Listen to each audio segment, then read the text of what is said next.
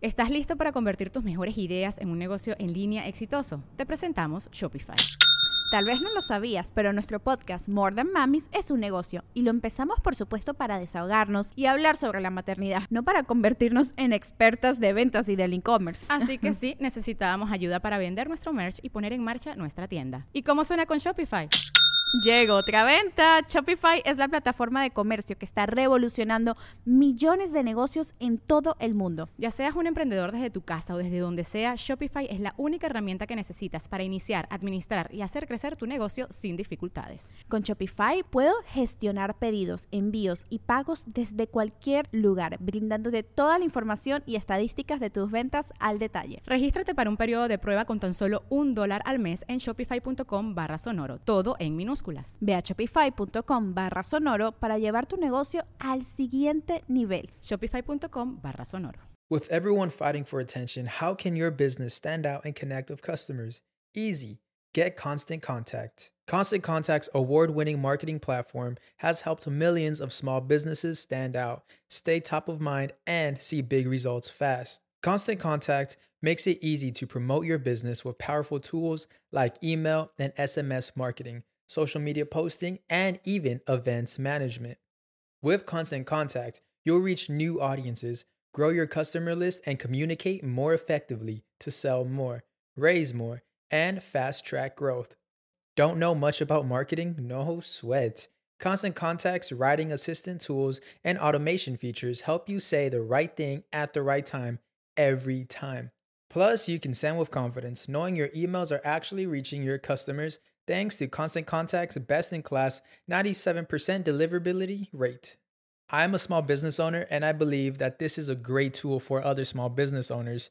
In small businesses, you need to create a team. And if you're starting by yourself, Constant Contact can be the team that you need. Tackle any challenge with Constant Contact's expert live customer support. Plus, everything's backed by the 30 day money back guarantee. So get going and start growing your business today with a free trial at constantcontact.com. Just go to constantcontact.com right now. Constant Contact, helping the small stand tall. ConstantContact.com. Estás escuchando El Dolop, parte de Sonoro y All Things Comedy Network. Este es un podcast bilingüe de historia americana en el que cada semana yo, Eduardo Espinosa, le contaré un suceso histórico estadounidense a mi amigo José Antonio Badía, que no tiene idea de qué se va a tratar la historia. Golpes. Muchos golpes. El agua con radio funcionó bien hasta que se le cayó la mandíbula. ¿En qué ojo me pongo el parche? Malditos salvajes incultos. Pagaba 25 centavos a los niños de la localidad por cada perro o gato que le llevaran. No, espérate, ¿qué? El parque se hizo consciente, el parque probó la sangre, güey. ¿De qué se va tan? Lo bueno es que nada más te trabas cuando lees, ¿verdad? Sí, sí, sí.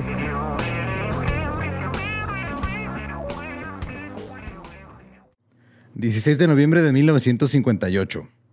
Timothy Anderson nació en Chicago, era hijo de George, un conductor de camión de lavandería, y de Jacqueline, que era un asistente dental. Y su hermana Erin nació un año después que él. Entonces era George, este, el padre, Jacqueline madre, nace Tim, nace Erin. Tim tenía una cosa que se llama colitis ulcerosa desde niño. Siempre le iba muy mal con eso. Mucha popó fea. Sí. Causa inflamación y llagas en el revestimiento del intestino grueso. Cuando finalmente fue diagnosticado, los médicos le dijeron, güey, no hay cura, y tienes que seguir una dieta especial. Tim aprendió a controlar y ocultar el dolor y los síntomas. Eh, dicen que era un, joven rubio, eh, bien parecido y atlético. Eh, estuvo en las ligas de béisbol infantiles de los seis años. También aprendió a pelear. Era un buen lanzador en, en béisbol. Y también estaba en karate y kickboxing. su madre dijo, cito, le encantaron los gimnasios de lucha desde el momento en el que entró todo lo que había aprendido sobre comer los alimentos correctos, controlar su dolor y negar su enfermedad tenía una razón para hacerlo ahora. Aquí había un lugar donde podía demostrar que no era débil.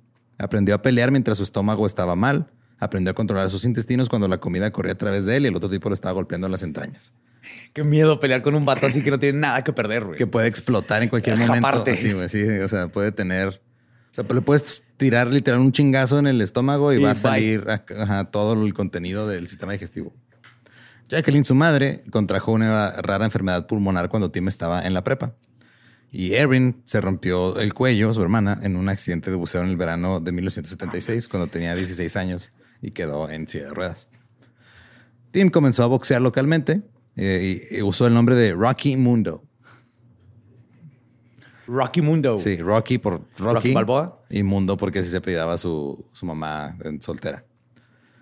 Y luego se fue a la universidad, empezó a jugar béisbol y ya había tenido varias peleas de box amateur. Tenía más de 150 peleas y había perdido muy pocas. Pero su madre murió cuando él tenía 20 años. Eh, eh, fue a probarse los cachorros de Chicago, lo aceptaron, lo enviaron a Boca Ratón, Florida, para que jugaran las ligas menores. Y para ganar eh, dinero extra, Tim se convirtió en portero de un bar en Fort Lauderdale, porque pues, también estaba grande para tirar chingas. Sí, creí que portero de foot. Digo, "What? Ese no es un trabajo extra. Ese es tu, es tu side gig, ¿no? Otro deporte profesional. Otro. Ahí conoció a su amigo de toda la vida, Jim Murphy, que también era portero. Eh, Murphy dijo, cito, le di una mezcla de hierbas a Tim para sus problemas y los resultados llegaron rápidamente. Tim estaba tan orgulloso que incluso me llamaba al baño para mostrarme lo que había hecho. Mira. Sí, mira, ya puedo cagar como persona no normal. tiene sangre, güey. Flota. Flota. Cuando iba a la playa se ponía bronceador, luego pasaba cinco minutos en una posición, movía su cuerpo otros pocos grados, otros cinco minutos, y así sucesivamente. Era un tipo maravilloso, tan inocente e ingenuo, con una personalidad peculiar y un ingenioso sentido del humor. Conozco a muy pocas personas que en mi vida que sean más honestas, más amables o más íntegras que Tim Anderson. Anderson fue lanzador en las ligas menores durante algunos años, pero su lanzamiento, así su, su, su fastball no era lo suficientemente rápida para que lo consideraran para las ligas mayores. Así que los cachorros le dieron un ultimátum. Le dijeron, güey, o sea, ya estuvo, ya no te vamos a subir a las ligas mayores, ya para que te quedas aquí. Entonces a los 24 años eh, dijo, ok, pues si no va a ser el béisbol, va a ser el box. Y ya hizo su debut en el boxeo profesional en junio de 1983. Y durante los siguientes dos años estuvo peleando ya de manera profesional. Logró tener un récord de 13 ganadas, 3 perdidas. Y luego eh, tuvo, ahí se separó de su entrenador, se mudó a California y empezó a entrenar en un gimnasio local que tiene probablemente el nombre menos de gimnasio de la historia. Ajá. Se llama Benny and the Jets. Benny and the Jets. Sí. What? Y todos andaban con lentesotes y Yo plumas. creo. un empleado ahí organizó una reunión con Tim y un, ex promotor local de conciertos de rock que se llamaba Rick Parker. Parker estaba eh, buscando una manera de promocionarse, eh, hacer promoción de eventos de box. Dijo como que el rock ya, ya no puedo hacer rock, voy a hacer, voy a hacer box. Y al final de la cena, pues, Rick lo convenció de, oye, Simón, pues yo te manejo, vamos a hacer este, peleas y todo. Y le dijo eh, Rick a Anderson, le dijo, güey, tienes que estar en la categoría de peso pesado. Entonces Tim dijo, Simón, nomás dame seis meses para pues, entrenar y aumentar el peso. Ahora, Richard Parker había nacido el 4 de junio de 1955 en Springfield, Missouri, de una madre soltera, y de- te- tenía una media hermana llamada Diane McVeigh. Después de mudarse a Florida a los 13 años, Rick abandonó la escuela a los 16. Se convirtió en un estafador de billar. Un shark, ¿cómo? Pool shark. Ajá, un pool shark, de los que anda ahí nomás este, haciéndose el que estaba borracho y luego te chinga todo tu dinero. Bien. Sí. Y ahí permanecía, o sea, viajaba por toda Florida, sí, iba a los pueblitos, encontraba el, el lugar donde jugaban billar, iba ahí, se los hacía pendejos y los iba al pueblo y nunca regresaba. Así, sí. Lo que ya lo conocían. Sí. Eh, siempre era la misma estrategia, fingía estar más borracho de lo que estaba y usaba... La su- regaba al principio. la y cagaba y luego luego al final te, te chingaba. Después de vivir ahí unos años en Florida, Parker se casó y se mudó a Orlando. Ahí conoció a un vecino que estaba haciendo algo en su bañera. Algo. Algo. Estaba haciendo un líquido limpiador multiusos. Su vecino a este líquido le decía The Green o el verde. Ajá. Y lo que hacía este güey era que hacía este limpiador, lo, lo así envasaba y luego se iba puerta en puerta a venderlo. Decía, mira, güey, yo lo vendo así. Llegó ahí con la seño. Le digo, mire, señora, eh, traigo este limpiador bien chingón. Y luego le manchó la alfombra y luego le quitó la mancha con el limpiador y se lo vendo. Este güey dijo, no mames, es el mejor negocio de la historia. Sí es. Entonces empezó a, a hacer su propia versión de The Green en su bañera, en su casa. Le cambió el nombre. Este se llamaba Sensation, como sensación, pero de sol. Y formó su pequeña compañía donde colocaba anuncios en el periódico local. Le decía a la gente, "Eh, ¿quieres ver el mundo? Yo te doy trabajo y dinero. Y así este Rick Parker contrató a varios niños eh, sin hogar para que vendieran de puerta en puerta el Sensation. Les daba un 10% de comisión todos los días por lo que vendían. ¿Nomás el 10? Ajá. Pues era más de lo que tenían, o sea, se aprovechó. Bueno, de- si eran Ajá. niños, ah, tenían dos opciones, o vender limpiador o escuchar secretos y decirle a un detective. Sí.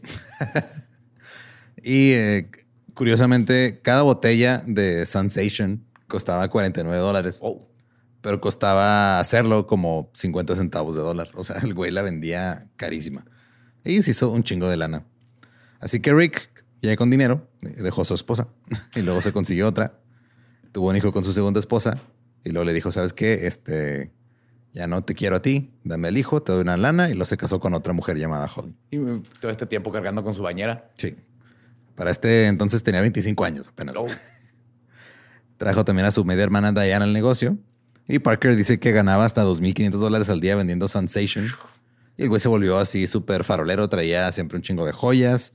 em- eh, contrató un chofer. Tenía un guardaespaldas. Y luego empezó a hacer conciertos de rock. Ok.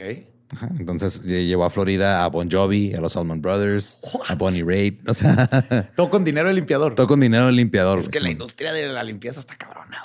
Y luego dice él que un día en un vuelo de regreso desde Las Vegas, Parker conoció a Don King en un avión, promotor de boxeo. Ajá.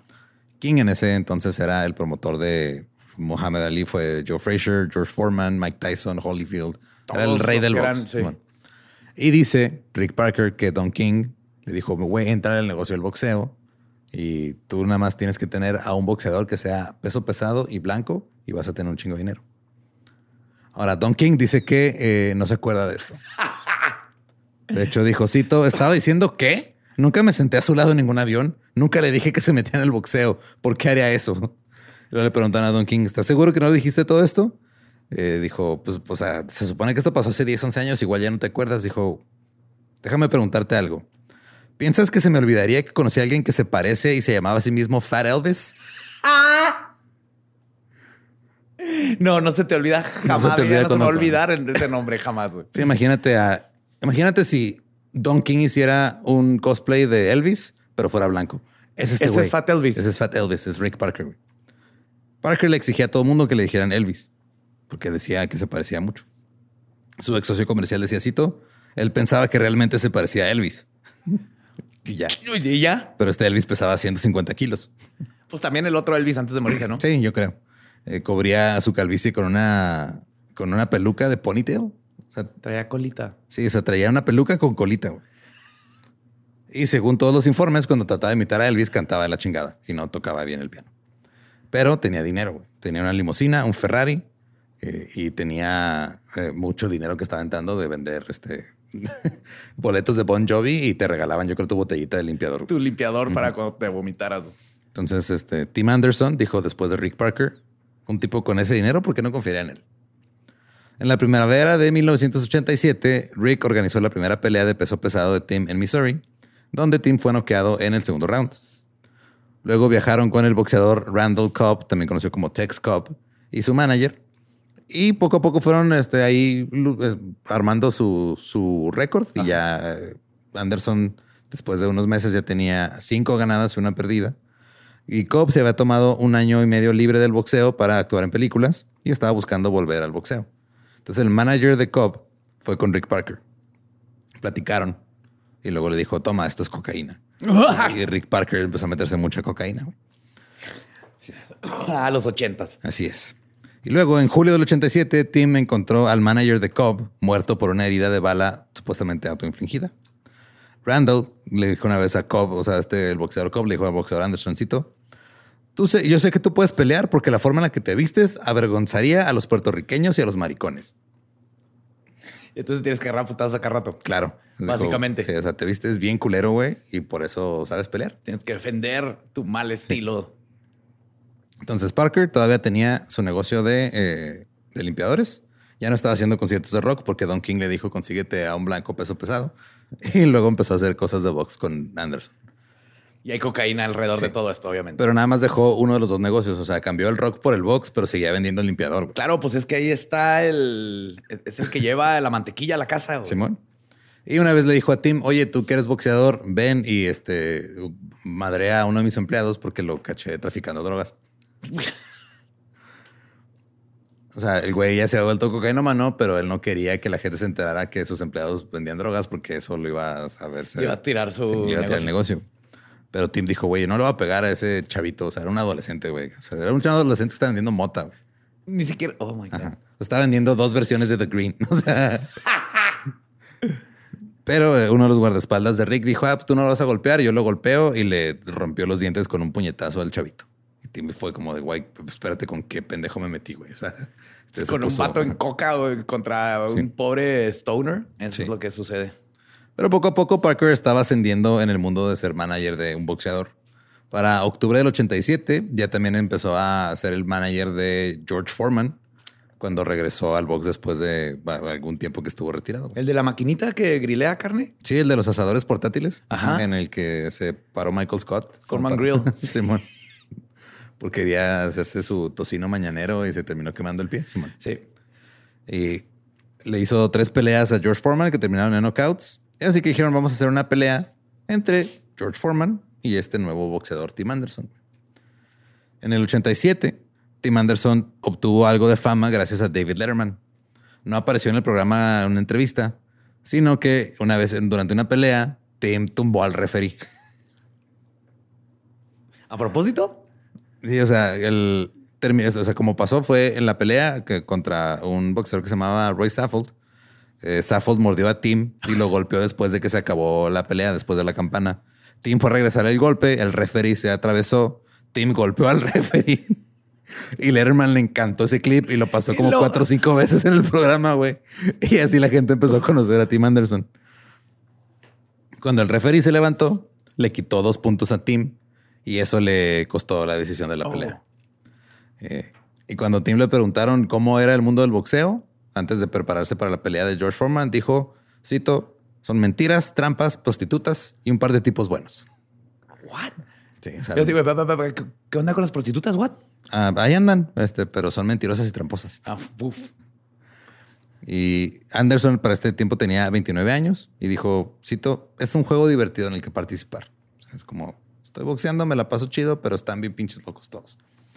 En este punto, eh, realmente que estaba teniendo problemas con su entrenador, porque como su entrenador no lo conocía bien y tenía un estilo diferente y estaban batallando para encontrarle un compañero de sparring para entrenar. Y supuestamente pues, un manager te ayuda a arreglar esas cosas. Pero manager eh, de team estaba muy ocupado metiéndose coca y vendiendo limpiador. Haciendo las cosas que importan en la vida. Exacto. Manteniendo el- este planeta limpio y metiéndote coca. Aparte, Tim no era un boxeador típico porque él tenía eh, un título de kinesiología, que es movimiento muscular, en el Centro Médico de Fort Lauderdale. Sacó ahí su especialidad en eso. Entonces el güey sabía mucho de cómo moverse y cómo manejar sus músculos. ¿Y dónde pegar, güey? Exacto. Para detener el corazón humano. Entonces le empezaron a decir Doc por doctor. Ok. Será Tim Doc Anderson. Durante algún tiempo, eh, de hecho, puso en práctica su título en un gimnasio de Chicago donde hacía fisioterapia y tenía una cama de bronceado. Entonces ibas, te daba un masajito. ¿Y luego te ibas bronceando? Luego ya te iba a broncear así, te daba vuelta cada cinco minutos como lo hacía él. Como pollo. Sí, bueno.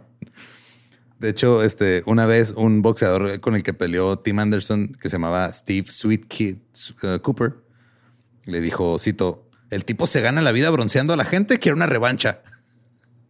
No puede ser que perdí contra un bronceador.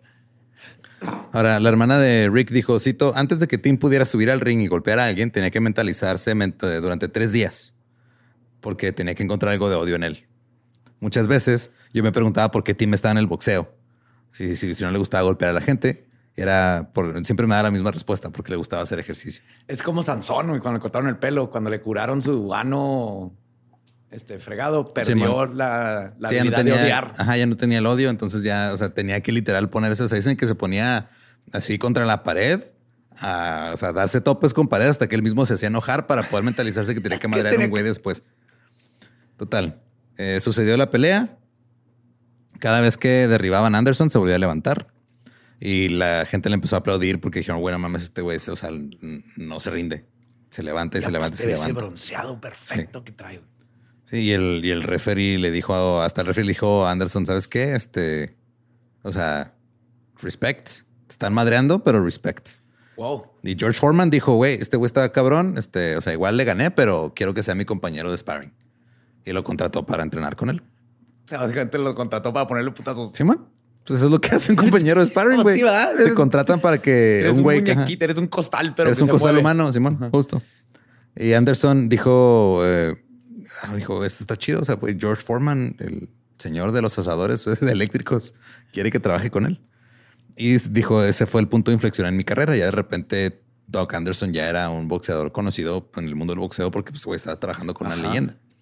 De la noche a la mañana, cualquier peso pesado que quería regresar al ring buscaba a Tim Anderson. Para madrearlo. Sí, para subirse al ring con él, güey. O sea, güey, ese güey, si la arma, vamos a ver qué pasa. Y cualquiera que quisiera volver quería pelear contra Anderson porque decían, o sea, este güey es buen peleador. eh, o sea, se nota que sabe lo que está haciendo. Y, o sea, todavía me lo puedo madrear poquito. O sea, porque... pues, Aguanta. sí, o sea, aguanta está- los es lo suficientemente novato que un, este, un- alguien que estaba retirado y regresa todavía se lo puede madrear. Pero da una buena pelea. Va. Simón. Y este, cuando eh, siguieron haciendo más peleas del regreso de Foreman, quitaron a Rick Parker, al manager este, porque dijeron, güey, tú te estás demasiado distraído con tu che limpiador. Y lo quitaron, lo, así lo hicieron a un lado y el güey los demandó y le, al final se arreglaron por 150 mil dólares de Wow. las ganancias. Ahora Rick tenía más efectivo, más cocaína. De hecho, dicen que gastaba hasta 2.500 dólares por noche en cocaína. Por noche. Sí. Dice que uno de sus socios, Rob Rusen, decía, cito, tomaba una onza de coca por noche. ¿Cómo? Sí. Era la buena vida. Chicas, dinero, drogas. Todos la pasaban bien, todos festejaban. Otro, eh, otro boxeador que se llama eh, Sonny Barch dijo de Andersoncito, él nunca se juntaba con nosotros. Sé que no consumía drogas. Creo que no bebió una cerveza en todo el tiempo que lo vi. Era un tipo raro, solitario. Porque para ellos lo normal era estarse hasta metiendo coca toda la noche y pisteando. Claro, en los ochentas, güey, te quitaban tu licencia de adultos y no estabas usando cocaína en los ochentas. En el 90, antes de una pelea en Fort Myers, se programó una visita a una escuela preparatoria local con algunos boxeadores. Y era una visita de un programa de Dino a las drogas. Entonces, eh, Anderson va con otros boxeadores, le dicen a los güeyes de la prepa, hey, no se metan drogas, niños, todo cool. Regresa a la limusina y está Parker metiéndose un chingo de coca con otros güeyes. Eh, niños, chichis, uh, nos van a meter droga, eh, no está chida para nada. ¡Wow! ¡Wow! ¿Dónde está el baño? ¿Dónde está el baño? Así que Anderson, un espejo, tú, niña. Anderson después dijo, cerré la puerta, estaba bastante molesto. Entramos y hablamos con los niños, pero nuestra relación se rompió en ese momento. Después de la pelea le dije a Rick que me iba y que quería mi dinero. Pero Parker lo tenía bajo contrato y le dijo, mira, güey, vámonos a Sudáfrica para que pelees contra este boxeador que se llama Pierre Kotzer, te damos 10 mil dólares. Parker dijo, yo te mando un entrenador, güey, pero no llegó el entrenador. Yo te mando a alguien que te tire paro, te mando un, te consigo allá un boxeador local para que sea tu, eh, tu sparring. Tampoco le mandó nada, güey. Güey terminó entrenando solo en un gimnasio con los puros sacos, como si fuera, como si no fuera un güey que ya está establecido en el box. Y luego, mientras esperaban el vestidor antes de la pelea, Tim, llegan dos policías con rifles Ajá. y le preguntan que si va a perder esta noche. Tim respondió, no apostaría por eso. Entonces, uno de los policías le pega en la cara con la culata del rifle y le dice, sí lo harás. Oh my God. Anderson entró al ring ya con la nariz ensangrentada y perdió en el segundo round. Le dieron sus 10 mil dólares, voló a casa y se mudó a Fort Lauderdale para alejarse de Parker. Dijo, ya, ya no quiero nada con este güey. Ya estuvo, me acaba de mandar a que me madre. ¿Dónde me, dónde, dónde me anda metiendo? Y este Tim conoció a una mujer llamada Gail, se casó con ella, pero los divorciaron un año y medio. Anderson calculó que Parker le debía más o menos 148 mil dólares entre su salario eh, semanal y la división del 50% de todas las bolsas que se había ganado en el boxeo. Ajá. Anderson también había comenzado a escribir un libro sobre sus experiencias en el boxeo llamado, cito, Liars, Cheats and Whores, o Mentirosos, Tramposos y Prostitutas. Aquí ya no había tipos buenos. Ya, No, no, ya, ya, no. se acabó. Después de ese culatazo en la nariz. Sí, después de un ya- policía en otro país llega y te amenaza de muerte, ya no hay tipos buenos. Parker afirmó que no le iba a pagar nada hasta que se asegurara de que su nombre no sería difamado en el libro. Y le dijo a Anderson, si me difamas, mataré a tu hermana. Oh my. Rob Rusen, el, el antiguo socio de Parker, dijo que Parker era un monstruo. Don Hazelton, el exdirector ejecutivo de la Comisión Atlética del Estado que regula, que regula perdón, el boxeo profesional en Florida, dijo que Parker, cito, revivió todo lo malo del boxeo. ¿Crees? Sí. Steve Benson, quien co- copromovió una pelea con Parker en septiembre del 92, dijo, cito, si buscas score en el diccionario, ahí está Rick. Benson di- dijo que Parker nunca le pagó su parte, o sea, hicieron el evento juntos, este güey se quedó el dinero. Y cuando comenzó a contarles esto a otros promotores, empezó a tener problemas. Cito, Parker llamaba dos, tres, cuatro noches a la semana, a altas horas de la noche, cuando yo estaba en la cama, diciendo, cito, tu vida ha terminado, vamos a buscar a tu esposa, será mejor que estés vigilándote siempre. Güey, ese vato tenía un problema muy grande de cocaína. Muy, muy cabrón. Hazelton también fue amenazado por Parker después de la misma pelea y dice que lo amenazó legalmente, físicamente y de todas las formas que se le ocurrieron.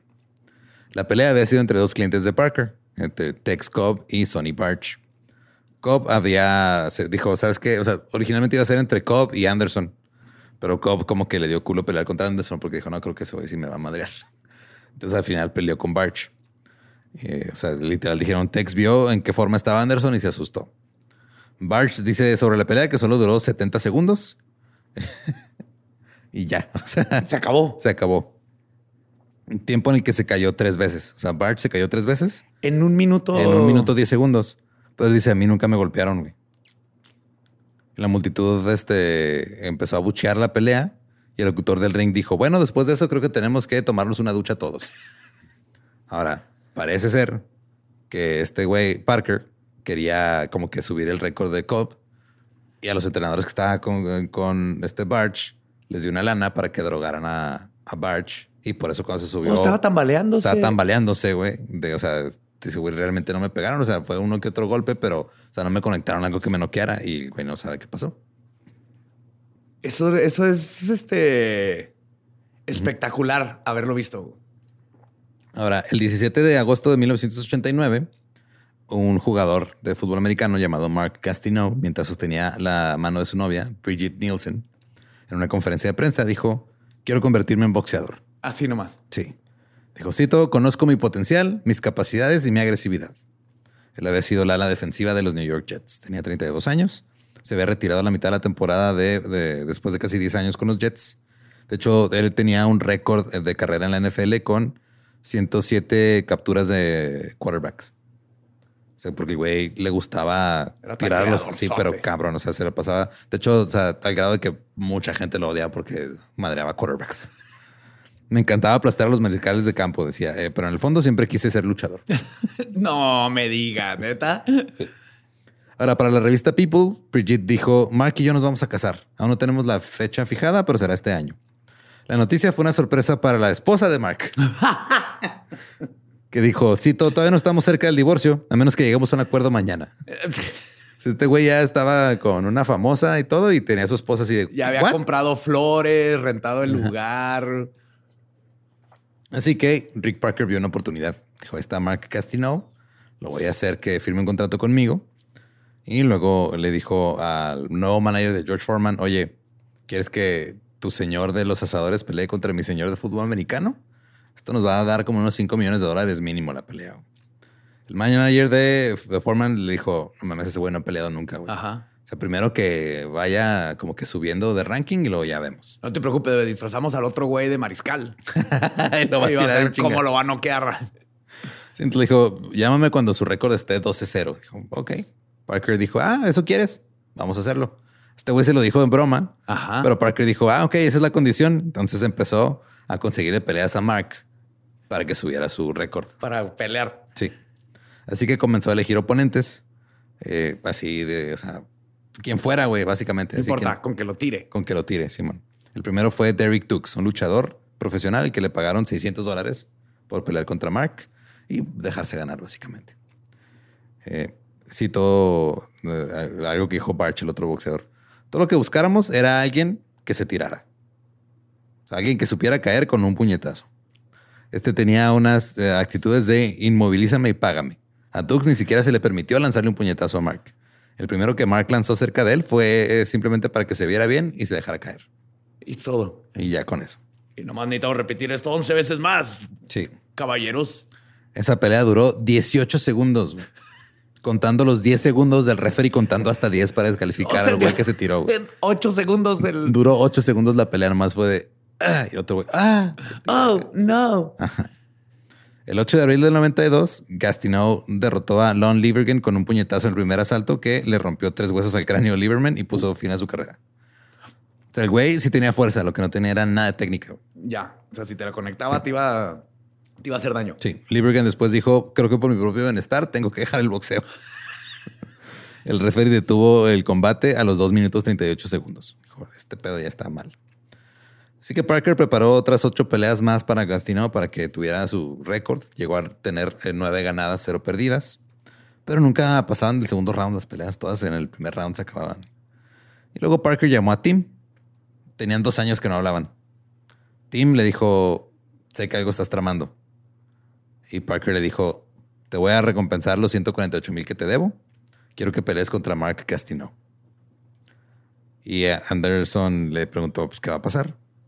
Y le dijo, güey, nada más tienes que perder en el segundo round. Ok. Es más, si te dejas perder en el segundo round, te prometo 500 mil dólares. ¿Por dejarte caer? Ajá. All right. Y Rick Parker dijo, Cito, haremos que se vea bien. Él te noquea, tú vienes a la entrevista, hablas de cómo fuiste el sparring partner de Foreman y que Mark Gastineau este, esta es una chingonería igual que George y te damos tu dinero y te vas. Anderson dijo, déjame pensarlo. Eh, y otra vez Parker asumiendo que el déjame pensarlo es lento. Ajá. Dijo, ok, todo bien, cool. Excelente. Nos vemos mañana. Simón. Era el sábado eh, cuando hablaron, la pelea era el martes. El martes por la mañana llegan Parker y Gastineau con Anderson. Parker le dice, este, oye, queremos revisar cómo va a estar el pedo, ¿no? O sea, cómo- dónde te va a tirar el golpe, cómo te vas a caer y la chingada. Y este Anderson dice que vio directamente a Mark y le dijo, Mark, te voy a lastimar. Rick preguntó, ¿qué? Y Tim dijo, voy a hacerle daño. güey. O sea, no me voy a dejar perder. Pero ya no tenían opción porque ya era el día de la pelea. Ya, ya ve. Oh my God. En el segundo round de la pelea, Gastineau le preguntó a Tim, o sea, ¿cuándo te vas a ir a casa? O sea, ¿cuándo te vas a dejar caer? Y el referee como que se dio cuenta que estaban haciendo algo sospechoso. Ajá. Dijo, Cito, les dije que si ve algo sospechoso, no les pagarían. Así que Anderson luego salió y le dio una paliza a Gastineau y no hubo competencia. O sea, lo hizo mierda, güey. Así de... Tenía toda la técnica y toda la experiencia y este güey nada más tenía la fuerza y lo sentó en chinga. Como en Snatch con el Ándale. gitano este. Ajá. La, la pelea fue transmitida a nivel nacional en USA Tuesday Night Fights en junio del 92. Algunos de los comentarios de los comentaristas en vivo decían, cito, los oponentes de Gastineau han sido elegidos cuidadosamente. Sus peleas más duras han de haber sido con su novia, Bridget Nielsen. Parece más un hombre fuerte que un boxeador profesional. Creo que cometió un error al aparecer en televisión nacional. La gente empezó a buchear a Gastineau cuando pues, Tim lo empezó a golpear porque fue de, bueno, o sea, Sí, Se sí, nota sí, que no trae nada. traes- Otro comentarista dijo, cito, este es el tiempo más largo que ha pasado Gastineau en el ring. Tres rounds. Debe estar preguntándose ahora cómo voy a salir de esta con una victoria. Está descubriendo exactamente dónde estaba en las primeras nueve peleas. Porque ahora ha subido a otro nivel donde eh, eh, está Tim Doc Anderson y lo está haciendo garras. Puedes ver todas las caras de pánico en la esquina de Gastineau. Podían ver sus sueños, esperanzas y sus grandes dólares desperdiciados aquí esta noche. Estábamos preocupados porque Anderson tuviera eh, pánico escénico esta noche. Ahora está bailando y jugando con el gran Mark Gastineau. Y sí, o sea, el primeros dos, tres chingazos que le puso Anderson a Gastineau y este güey empezó a retroceder y a ¿qué es huir, esto? güey, Simón. ¿Así no era? En sus nueve peleas nadie le había puesto un chingazo en serio. Que no te tenías que caer. Después de perder la pelea en el quinto round, Mark dijo en la entrevista junto al ring, cito, probablemente voy a conseguir una nueva novia. no puedes tener problemas familiares y subir al ring. Mentalmente yo no estaba bien. Necesito una vida hogareña más estable. No puedo pasar las noches discutiendo. Continuaré peleando a nivel nacional. Mostraré a todos que soy un verdadero ganador. Y esta fue una noche totalmente mala. Y no hay forma en el mundo de que me hayan vencido. Si no, fue, es que fue culpa de mi esposa. Yo le pedí blueberry pancakes y no había blueberries. Y entonces me hizo un huevito y es por eso no pude partir madre. Voy a conseguir otra esposa. Sí. Ahora, la hermana de Rick dijo que no había visto a su hermano nunca tan enojado como esa noche. Cito, Rick estaba absolutamente obsesionado con recuperar esa victoria contra Tim. No dejaba de decir que si consiguiese victoria volvería a encaminarse hacia un gran día de pago, chingo de dinero. Dejó de prestarle atención a los otros eh, boxeadores a los que manejaba. Todo lo que quería era armar una pelea de revancha. El 15 de septiembre del 92, Mark Gastineau ganó su eh, undécima pelea contra Rick Horde sin lanzar un solo golpe. ¿Cómo? O sea, básicamente eh, este Horde traía la rodilla lastimada, güey. Ajá. Piso Traía mal. una rodillera y este güey nomás como que se le, se le pegó encima y le echó su peso encima y le madrió más la rodilla y el otro güey se rindió. ¿Eso es legal? Técnicamente No soy, sí. no sé mucho de box, Ajá. pero no sé. Creo que tienes que involucrar tu guante de alguna manera. Pues no lo hizo. Es como la gente que critica a Mayweather porque nomás este, defiende. O sea, pues, se vale. Cancel el otro. Ajá. El 3 de diciembre, Parker organizó una revancha con Tim Anderson en el estado natal de Gastineau, en Oklahoma. Oklahoma no tiene comisión de boxeo, por lo menos no tenía una comisión de boxeo en esa época. Parker le dijo a Anderson eh, que lo necesitaba para que noqueara otra vez a Gastineau. Dijo, güey, tú ven, tírame el paro, ya le, ya le ganaste una vez, Nada más doble a ganar. gánale otra vez, güey, noquealo.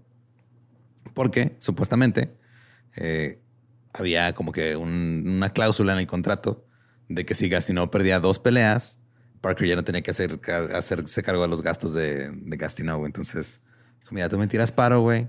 Así Yo dejo de pagar manutención a este güey, vato. Simón. Y ahí nos arreglamos tú y yo con la lana. Aparte siempre está pidiendo blueberries en sus pancakes. Pero era, o sea, era un vacío legal muy raro en el contrato porque ya no tengo que pagar nada, pero, Pero sigo siendo tu manager. Ajá. O sea, ya no tengo que pagarte como que los gastos del día a día. Eh, o sea, pero sigo siendo tu manager, o sea, hasta que vuelvas a, a ganar, básicamente. Está de la fregada esa cláusula. Sí, güey, está horrible. Entonces, este, Tim Anderson, su amigo Jim Murphy y el padre de Tim se juntaron a platicar y dijeron, güey, este pedo es una trampa. Algo va a pasar aquí. Ajá. Pero Tim dijo, vamos a ver qué va a pasar. O sea, ¿qué tan malo puede ser? Ajá. Parker le dijo, ok, va, te voy a dar una lana por adelantado. Te pago una semana en un hotel, eh, te pago 3 mil dólares por la pelea y te mando a tu entrenador en avión. Eh, Tim le prometió a Jim Murphy, a su amigo, le dijo, sí, mira, yo voy a estar bien, güey, no voy a comer ni tomar nada cerca de Rick o su gente. Yo me cuido, todo cool. Y este, el entrenador de Anderson nunca llegó a Oklahoma. Llegaron entrenadores que él no conocía a trabajar con él. Y cuando estaban en la pelea, le dieron algo de tomar, le dieron agua, güey. Y Tim dice que el agua sabía raro, Oh, oh. sabía dulce. Cuando preguntó qué pasó, le dijeron que le habían puesto un poco de azúcar para que tuviera un poco más de energía. Entonces él recuerda que bebió agua de unos vasos que le dieron mientras esperaba a que apareciera Gastino en el ring. En el tercer asalto comenzó a sentir náuseas, empezó a ver colores y dijo que empezó a ver cosas raras alrededor del ring.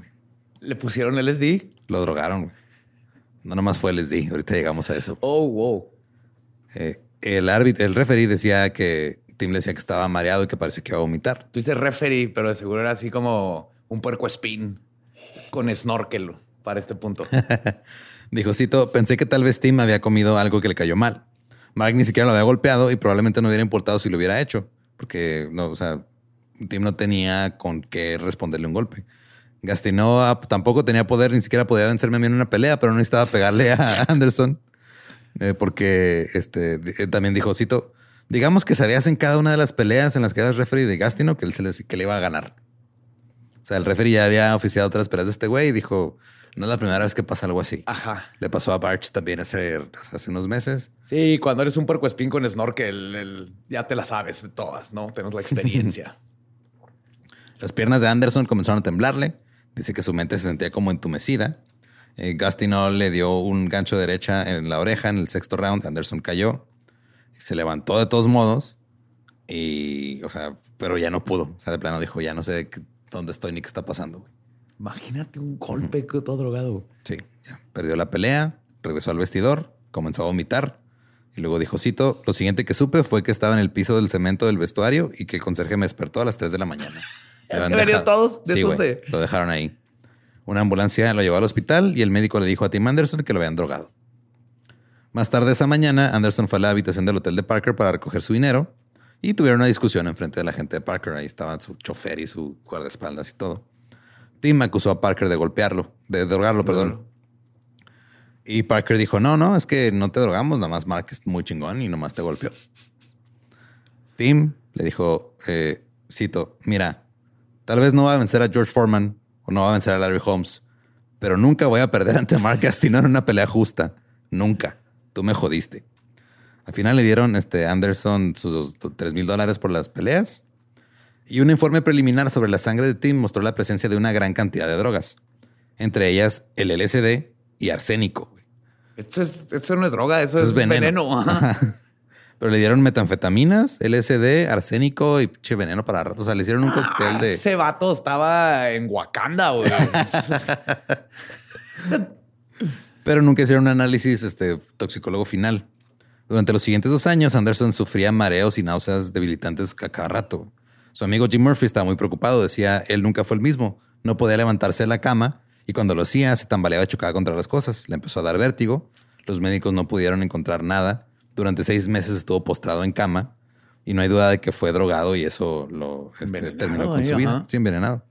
No podía hacer ejercicio, no podía boxear. Básicamente el tipo que yo conocía estaba muerto a partir de ese momento. Anderson después este, dijo, cito, yo sentía que estaba en todo momento en un, eh, en un juego mecánico de un carnaval, porque estaba mareado siempre. Su récord final como boxeador fueron este 27-16-1 con 13 knockouts. El 19 de diciembre de 1992, Mark Gastineau fue arrestado por cargos de drogas en Arizona, después de recoger un paquete con 200 anfetaminas en el aeropuerto de Phoenix. Las autoridades dijeron que eh, no asistió a las sesiones de asesoramiento, no se sometió a pruebas de orina, no pagó las tarifas ni las multas, ni respondió a las cartas porque dijeron, ah, mira, traes drogas y eres un este, boxeador ah, ah, ah, que antes eras un jugador famoso.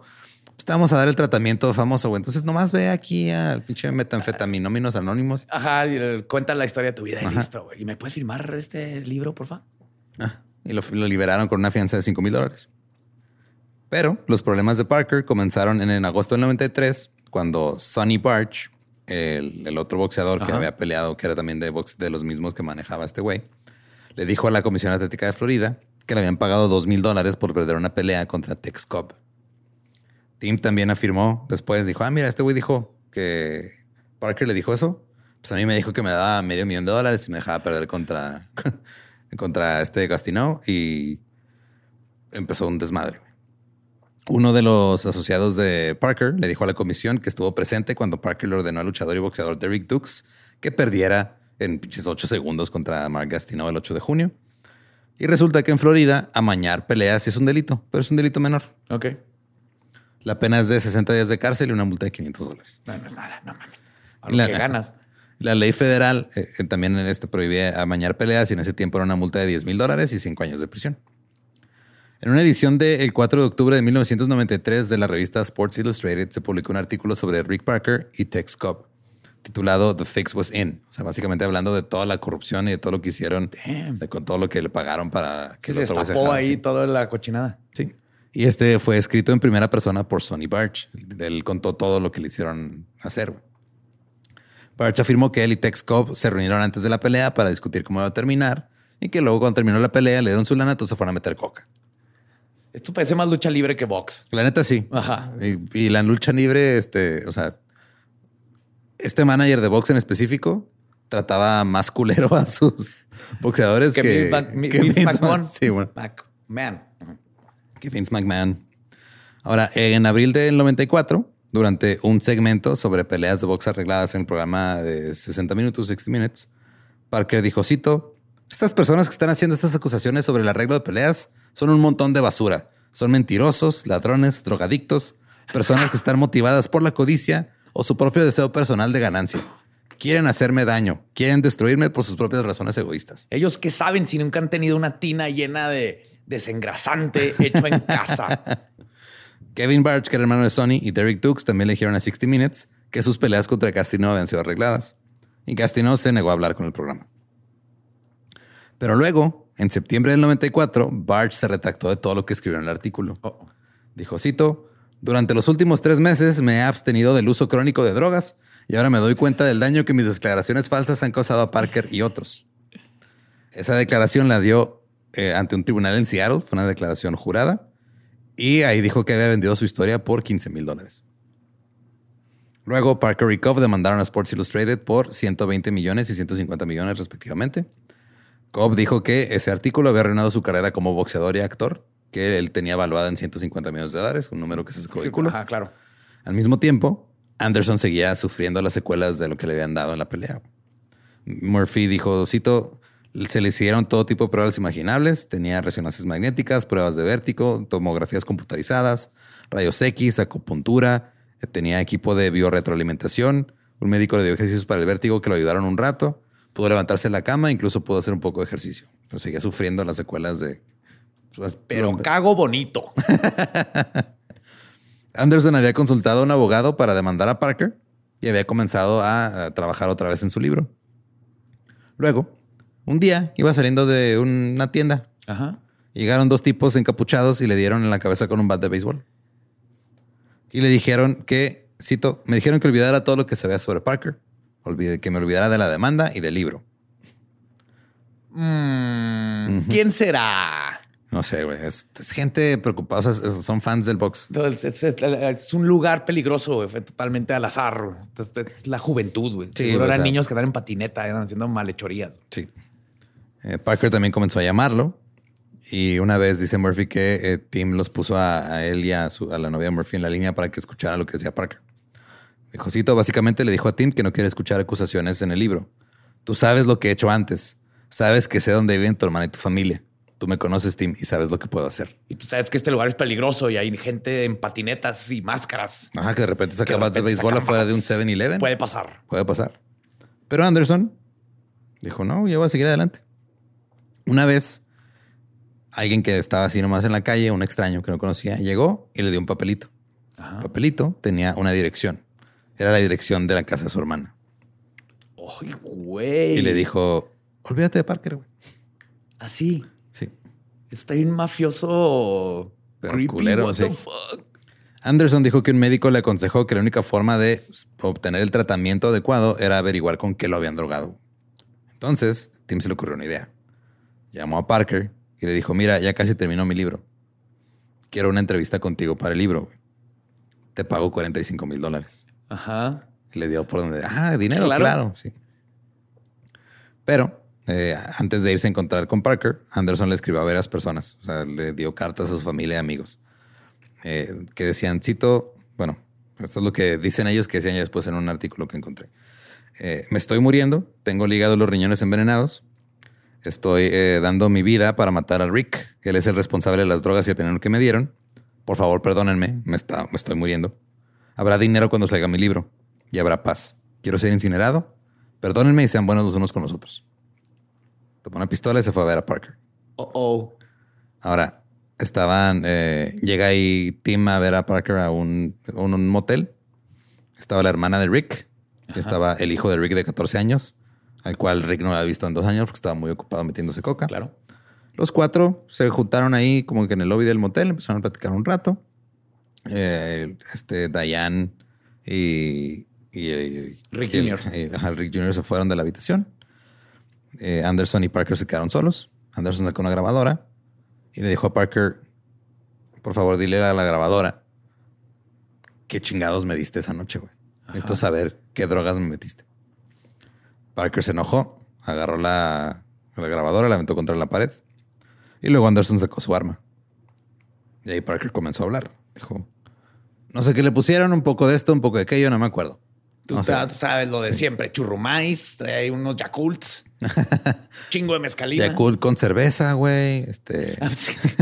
gomichela, traía todo, güey. todo, sí. todo. Era como esas este, Bloody Marys que venden en el norte de Estados Unidos, que es, te, pon- te dan tu cóctel, luego trae como una brocheta con una burger, güey, y alitas y, Y todo. hot dog, Sí, camarones. Eso, pero con drogas y veneno. Luego, Anderson dejó caer su arma y Parker comenzó a gritarle. Y dice que el último que recuerda que le dijo Parker es, por esto que acabas de hacer con lo del arma, tu hermana Erin está muerta. Y luego Anderson dice, cito, lo siguiente que sé es que estoy parado en la cocina. Rick está acostado con disparos en la ingle, el estómago, la rodilla. Conté ocho disparos. Ocho. Así que obviamente no tenía el control de nada. Eh, fui a la habitación, me puse el arma en la boca, dije, perdóname, señor, pero el arma se atascó. Entonces, básicamente este güey le dijo, voy a matar a tu hermana, y este güey le dio un arranque de ira, le disparó, y luego de repente fue, verga, ¿qué hice? Y se intentó matar. Anderson salió de la habitación, bajó las escaleras. Eh, dice que agarró la pistola, la aventó y se disparó. Ahí sí funcionó. Ahí sí funcionó. Ahora sí, hija. Sí. Y luego se fue al lado del edificio, agarró la pistola otra vez, trató de suicidarse, güey, y se atascó, güey. Dice que apretó el gatillo cinco veces y que no pasó nada. güey. ¿Qué? ¿What? Ajá. Y luego ya, este, digo, pues, dice que escuchó una voz que decía, no es tu momento. Luego fue a la recepción, le dijo al empleado lo que pasó y se quedó a esperar a la policía. Llegó la policía, Anderson dijo, le disparé ocho veces. Fue con el detective y le dijo, no quiero un juicio, no quiero abogados, te digo todo lo que pasó, dame la muerte, la pena de muerte. No mames, pobre vato. Pues está destruido, güey, le hicieron garras bien feo. Eh, la hermana de Parker dijo, creo que estaba en estado de shock por lo que sucedió. Las, las primeras palabras que salieron de su boca fueron, Diane, lo siento mucho, no quise que sucediera así. Este güey era un buen tipo que o Sí, sea, de- llegó al límite de. lo llevaron al límite y tronó. Anderson estuvo en la cárcel, en, o sea, lo tenían en Suicide Watch, o sea, que no se fuera a quitar la vida en la cárcel del condado de Orange. Fue retenido sin derecho a fianza por un cargo de asesinato en primer grado y fue a juicio por lo mismo. Eh, Se declaró inocente en defensa propia. Anderson dijo que le disparó a Parker en defensa propia después de que él le- lo amenazó de dañar a su hermana que estaba en silla de ruedas. Ajá. Anderson le dijo a los agentes que él, o sea, que le disparó a Parker y luego que a Parker empezó a, pues, a quejarse del dolor y todo. Y sintió pena por él y mejor lo terminó de matar. Como cuando la cagas con el venado. Ajá. Le das mal y luego tienes que ir a ponerlo, quitarle Sí. el sufrimiento. Ahora, los abogados defensores llamaron al estrado a varios ex asociados de boxeo de Parker. Los testigos describieron a Parker como un alborotador armado que viajaba con guardaespaldas, que amenazaba e intimidaba a la gente. El referee de la pelea en la que Anderson fue envenenado, Houston Perkins, fue testigo, apoyó las afirmaciones de Anderson. Perkins le dijo al jurado que Anderson estaba mareado, que fue una lesión que no fue causada por los golpes de Gastino. Y dijo también en la corte, dijo, cito, Mark Gastino podría, pro- probablemente no podría noquear- noquearme ni a mí. Referee. Y el Gastino así que yo qué tengo que ver con esto, güey. Es él, es él, es él, es él. Ahora, el juicio, eh, bueno, el jurado, perdón, deliberó durante, durante seis horas. Anderson fue declarado culpable de asesinato en primer grado, lo que conllevaba una sentencia automática de cadena perpetua sin libertad condicional. Oh, fuck. Anderson eh, tuvo que usar defensores públicos, que honestamente no hicieron muy bien su trabajo. No llamaron al médico a declarar. Los ataques con eh, o sea, de- la amenaza de que tenía el papelito en la calle, el- los No batazos no lo sacaron. No, este, las amenazas contra su hermana fueron declaradas inadmisibles. No llevaron a un psiquiatra o un médico para describir la condición física o mental. Nunca llamaron al oficial que arrestó ni tomó la declaración de Anderson. cómo estaba después de matarlo. Ajá. Dos miembros del jurado expresaron públicamente su indignación por el hecho de que nunca se les dijo que había una pauta de sentencia obligatoria si lo acusaban de asesinato de primer grado. O sea, decían, ah, ok, o sea, pues lo os digo, si mató a alguien, Sí. está mal matar a alguien, pero pues, o sea, que cumpla su condena y que después salga en libertad condicional. Ajá. Y nunca les dijeron que eso no iba a pasar. Nomás, Nomás por incompetencia, sentenciaron a un vato el resto de su vida. Sí, dicen que si hubieran sabido eso, su veredicto hubiera sido diferente. Ahora se dice que Anderson, honestamente, ya no hay mucha información de, o sea, de, de qué ha pasado con él. Lo último que se supo hace ya casi 20 años es que en la prisión este, le gustaba trabajar como barrendero, leer, escribir cuentos y eh, esperar las visitas de la familia y sus amigos. Físicamente dicen que ya está mejor, que tiene un régimen regular de eh, 6.000 abdominales diarias. Ah, yo creí que iba a salir de popó. También, güey. Pero seis mil abdominales diarias, güey. No puede ser. Eso dicen. Eso son horas. Sí, pero pues, ¿qué más vas a hacer? Bueno, Estás sí, en la cierto, cárcel, No güey. tiene nada que hacer. Bueno, de escribir libros y hacer abdominales. Sí. Diane, la media hermana de Rick, eh, lo, lo visitaba regularmente. O sea, y- incluso dijo, cito, a lo largo de los años, hubo tanta gente que podría haber querido a Rick muerto. No era una persona agradable y se aprovechaba de mucha gente. No me sorprende que alguien lo haya matado, solo me sorprende que haya sido Tim. No, me esperaba de todos, menos del bonito de Tim. Sí. En una entrevista en la cárcel, Tim dijo, sabes, he estado pensando en cuando jugaba béisbol. Podía haberme quedado con eso. No sé qué tan lejos podía haber llegado, pero me gustaba el entrenamiento del boxeo, así que empecé a tomar el boxeo más en serio. Y luego hace una pausa, se pone a reflexionar y dice, debería haberme quedado con el béisbol. Sí. Es que a veces como es la vida, empieza a jugar béisbol y luego boxeador y lo matas a alguien. O sea, está cabrón. Es impredecible. Ahora, el 22 de octubre de 1998, Mark Gastineau declaró, cito, estoy feliz de que se ha hecho lo correcto, terminaré el programa. Esto después de que fue declarado culpable de un delito menor de golpear a su esposa. Oh my God. Fue sentenciado a tres años de libertad condicional y un programa de asesoramiento para manejo de. Jesus Christ, ¿por qué siempre hacen eso con la gente famosa? Sí. Se le dio la opción de asistir a un programa patrocinado por la iglesia para delincuentes primerizos. Este güey no era delincuente primerizo, ya lo habían agarrado con droga, güey. En una entrevista que dio para ESPN.com, dijo, cito, eh, es que Dios, le, o sea, empezó a hablar en tercera persona. Dios le dio a Mark Gastino a su hijo Jesús. ¿Y sabes qué? Él murió en la cruz y yo estoy perdonado por todo. No podría continuar si no fuera por eso. Estoy muy agradecido por Jesucristo en mi vida. Él es mi salvador, me salvó la vida. Por el hecho de que me golpeaba a mí mismo, me golpeaba a mí mismo yo todos los días. Cuando estaba en la NFL tomaba esteroides. Me habían revisado eh, bien y dos, este, dos o tres veces iba a estar en los periódicos y pues si eso salía en los periódicos yo iba a estar fuera. Así que no quería avergonzarme. Y además, Jesús dice que Gastineau a huevo que le parte la madre al, al árbitro ese que dijo, eh, Jesús me dijo. Pero sí, ese o sea- referee sí, que sí cae. Aquí básicamente confesó, me metí esteroides en la NFL, me iban a descubrir y por eso me hice boxeador. Sí, güey, no mames. El 11 de julio de 1999, un jurado eh, otorgó al exboxeador Tex Cobb 8.5 millones en daños compensatorios y 2.2 millones en daños punitivos en una demanda por difamación que presentó contra Sports Illustrated por ese artículo. Pero tres años después, el 31 de enero del 2002, un tribunal federal de apelaciones anuló ese veredicto. Oh, La Corte de Apelaciones de los Estados Unidos en Cincinnati dictaminó que la revista y sus reporteros no actuaron con malicia cuando publicaron lo que publicaron. Dijeron, no, o sea, pues, les dieron información y la publicaron, güey. es un reporte. O sea, no lo están haciendo para joder. Ellos están publicaron algo que les dijeron. Porque eh, lo que decía es de que eh, el actor y boxeador Randall Cobb estuvo involucrado en el arreglo de varias peleas y que consumía cocaína después de las peleas. Pero el veredicto del jurado no podía sostenerse sin infringir significativamente en la- el espacio que ha creado la Corte Suprema para la libertad de expresión. O sea, se dijeron, o sea, alguien, ellos están reportando lo que dijo un boxeador, güey, pero no lo están haciendo por chingar. Ellos No, están nomás están haciendo una, una noticia. Pero cuando la noticia del arresto de Anderson circuló entre la comunidad del boxeo, nadie se sorprendió de que Parker hubiera terminado como terminó. Pero todos estaban así como la hermana de Parker, de güey, es que no puedo creer que haya vato. sido Tim.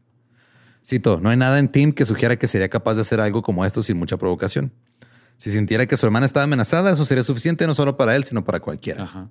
Su hermana Erin estaba devastada, no solo por las acciones de su hermano, sino por el papel que ella jugó sin darse cuenta. O sea, ella no sabía que la habían amenazado de muerte ni nada. Y que por defenderla, el hermano terminó en la cárcel. Dijo, cito, nunca me enteré de las amenazas hasta que Rick murió. Ojalá me lo hubiera dicho antes, porque de ninguna manera mi hermano mataría a alguien.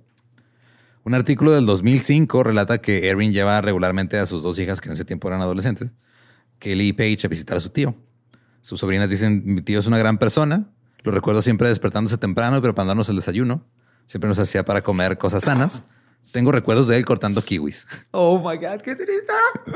Dicen que una vez les escribió a sus sobrinas una larga carta en la que defendía los beneficios de usar una máquina exprimidora de jugos y que les advertía los peligros asociados con salir con ciertos tipos de chicos. Yo creo que les dijo, pues si, si un día te tira rollo un güey que se parece a Elvis, pero más gordo.